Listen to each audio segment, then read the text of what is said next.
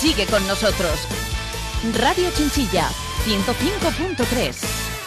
Es momento de hablar con Emilio Ortiz Pulido. Ya saben, es nuestro escritor favorito y que colabora con Curiosidades de la Historia en el programa que dirige él mismo, aquí en la sintonía de Radio Chinchilla. Emilio Ortiz, buenos días.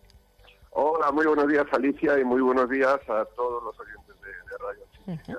Bueno, estábamos hablando y cerrando ya los últimos programas para, pues eso, cerrar la temporada y bueno, pues hasta el martes que viene tendremos y luego ya coges fuerzas en verano, que tú las tienes siempre, la verdad es que sí, y, arrancamos con nueva temporada. Exactamente, ya luego nos veremos en septiembre. Pero bueno, que, recuerden los, los escuchantes que el próximo martes, en, vez de, de tener libre, como hacemos martes y martes, ¿no? Este próximo martes haremos el último, la última sección de, de, final de temporada. Cerramos así la temporada.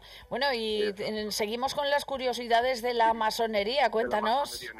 Sí, bueno, pues eh, nos quedamos en la, la anterior entrega con, con el hermano de, del dictador Franco, con, con Ramón Franco, que era un gran, un gran masón. Habíamos comentado que, que había intentado en 1930 una, una sublevación eh, contra la monarquía, que, que, tenía entre sus planes bombardear el Palacio Real. Le salió mal, se tuvo que ir a Lisboa, esto lo recordábamos en el programa anterior.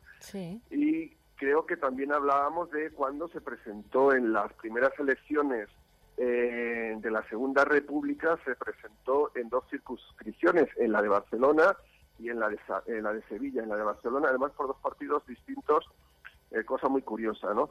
Eh, se presentó por el Partido Revolucionario, eh, Republicano Revolucionario en Barcelona y por el Partido Agrícola en, Sevilla. En ambos sitios eh, fue elegido como diputado, pero tuvo que renunciar a una de las actas y renunció a la de Sevilla.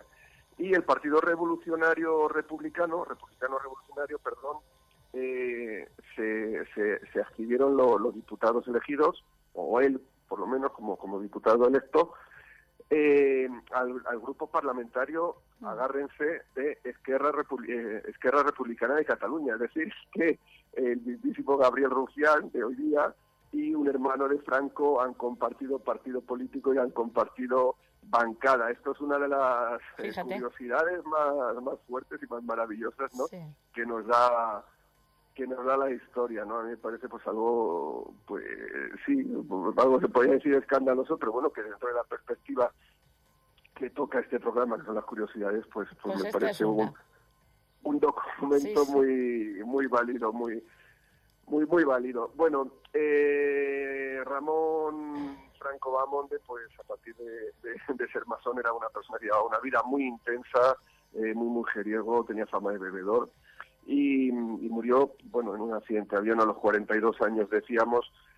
Eh, antes de, morir se, unió al bando nacional, renunció a la masonería, eh, yo creo que un poco por salvaguardar la vida y también pues porque ser ejecutado eh, firmando su sentencia de muerte su propio hermano, pues quizá estéticamente no le parecía muy, muy óptimo, ¿no? Mm. Bueno, pues... está bien eso. Nicolás Franco, Bamonde, otro hermano de Franco, eh, fue, digamos, un masón más discreto, aunque digamos que la renuncia a la masonería eh, fue más, más estridente que la de que la de Ramón, ¿no? Porque Nicolás sí que estuvo estuvo muy ligado al régimen franquista, eh, bueno, fue embajador, de hecho, de España en Portugal y se ubicó muy pronto a la a la derecha a la derecha de su hermano. Eh, en la República Nicolás Franco también, mientras era masón, había sido director de la, de la naviera civil, es decir, que todo lo que volaba y lo que navegaba en, España, en la República, estaba dirigido por, por dos hermanos de Franco, pese a que este todavía no era, no era caudillo, ¿no? Por Ramón Franco, Bamonde y Nicolás eh, Franco De luego cuando se hizo Nicolás Franco embajador en Portugal, pues fue totalmente eh, antimasón y, fue junto a su hermano pues perseguidor de la, de la masonería. Curiosidades de la historia. Para que veas. Y, y bueno, pues eh, yo, yo pienso que la masonería en España, al, contrario que quizá en otros países, ha tenido esa fama de ocultismo y esa fama de, de, bueno, sociedad secreta, pero es una sociedad secreta yo creo que más por discreción, pero en España, claro, lo tuvieron que hacer porque ya no era una organización solamente secreta, sino era una organización clandestina porque se estaban jugando la vida. Otra curiosidad muy grande que nos da la historia, y esto es más contemporáneo, es los hermanos Vidal. Mira, César Vidal es un conocido periodista ultraconservador, bueno, es em, su es, es un eh, su religión es el protestantismo, es, es evangélico, eh, tiene varias publicaciones antimasónicas, anticomunistas, es, es, es, muy, es muy radical en sus postulados conservadores. Eh, fue fundador de, un medio de comunicación bastante conocido, muy conservador, pero bueno, por respeto a los compañeros, no diremos el nombre. Bueno, no pasa nada. no pasa nada. Bueno, es, es, es, radio. Sí, no pasa nada. Federico Jiménez Santos. Sí, sí.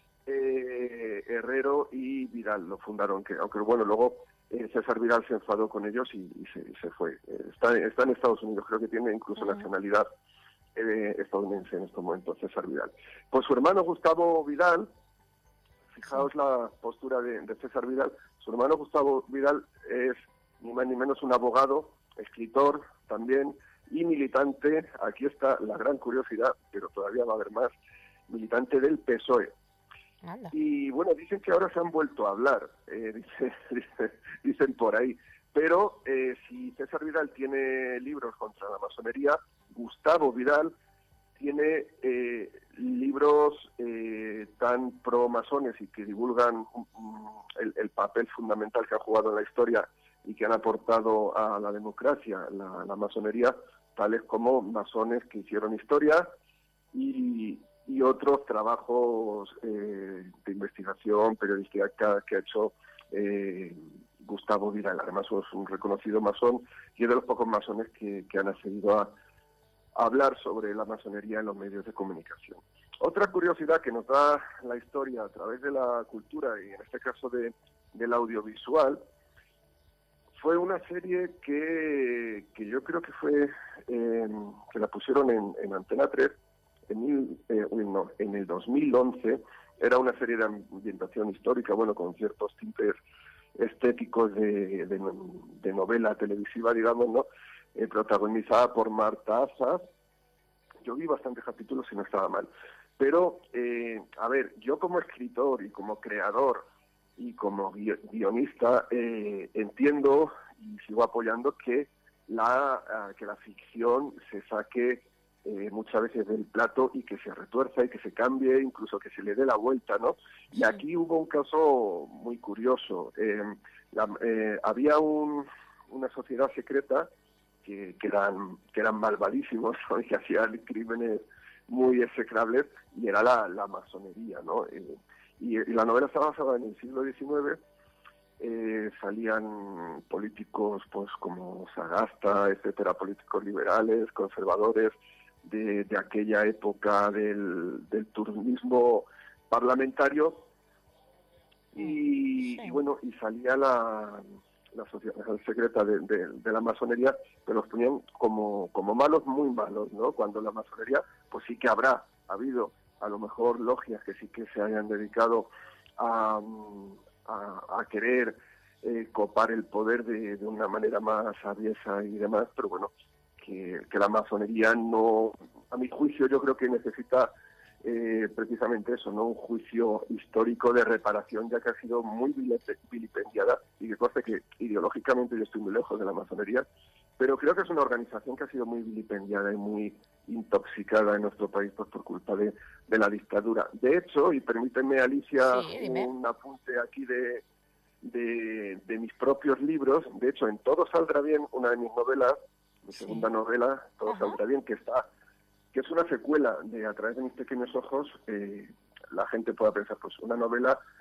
eh, basada en la vida de un perro guía, pero como es una agencia de detectives, eh, en lo que se basa la, la novela, ahí aparece también la, masonería y, y, digamos que, que la novela, la historia, intenta hacer también ese, ese juicio de reparación histórica que yo creo que muchísimas organizaciones democráticas de, este país, y, aunque uno no, no esté cerca de sus postulados ideológicos, yo creo que, esa reparación eh, se, necesita y es, y es, saludable que la hagamos en nuestro país.